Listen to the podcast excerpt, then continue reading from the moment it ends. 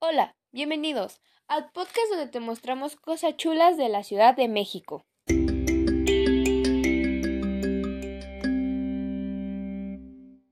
Sean ustedes bienvenidos a un podcast más sobre los sitios hermosos que tiene nuestro México. Yo soy Ashley Joana Castillo Sánchez, soy alumna del grupo segundo 3 de la Escuela Preparatoria EPOAN Atizapán de Zaragoza.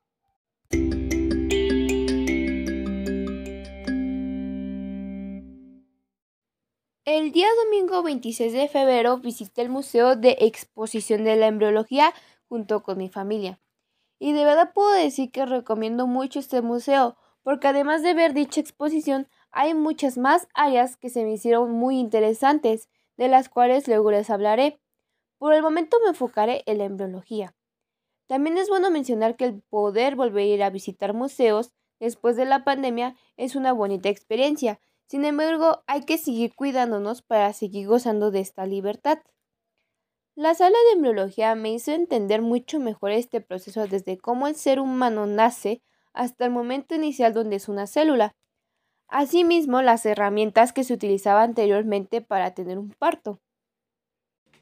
A continuación les hablaré más a detalle de la información que vi en esta exposición y sobre mi experiencia. Me pareció muy sorprendente cómo las mujeres podemos llegar a dar vida a una nueva personita. Pero el cerebro del feto en un tamaño muy pequeño fue muy sorprendente y más el ver cómo este a partir de la cuarta semana empieza a formarse, aunque bien después del nacimiento este sigue evolucionando. Se me hizo demasiado tierno el tamaño del corazón de un feto en el segundo trimestre, y el estómago también fue algo que llamó mi atención por su forma diminuta. La evolución de los pulmones es impresionante por cómo te lo muestran en la vitrina. Cuando llegué al apartado donde te explican lo de la placenta, se veían como burbujitas. Tal vez es algo normal, pero personalmente a mí me dio mucho asco.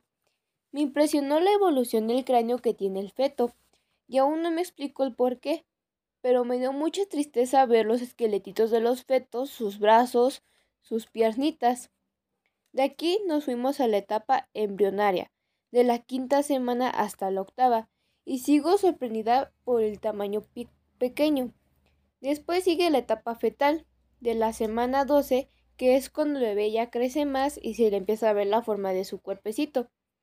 En lo personal, a mí y a mi mamá nos dio mucha tristeza los bebés de la semana 26 a la 38, porque vimos que ya incluso tenían hasta su cabellito, sus ojitos cerrados, y más sentimos feo porque ya estaban como a un paso de poder salir, su posición de sus bracitos y su piel.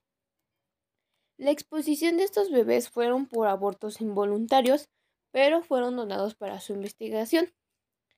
El trabajo del parto solamente puedo decir que en este sentido estoy impresionada por lo que se utilizaba anteriormente, como son las pinzas que se utilizaban para sacar a los bebés.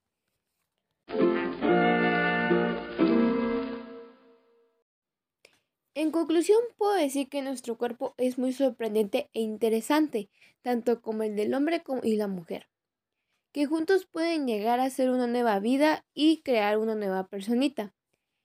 Y de verdad, espero que si tienen la oportunidad puedan visitar este museo con toda su familia para que aprendan más acerca de este proceso. Nos veremos en una nueva entrega de Nuestro México Chulo. Yo soy Ashley Joana Castillo Sánchez y fue un gusto contarles más acerca de los rincones mágicos que hay en nuestro país. Y a continuación les compartiré una frase para despedirnos. Eres dueña de tu maternidad y de cómo vivirla.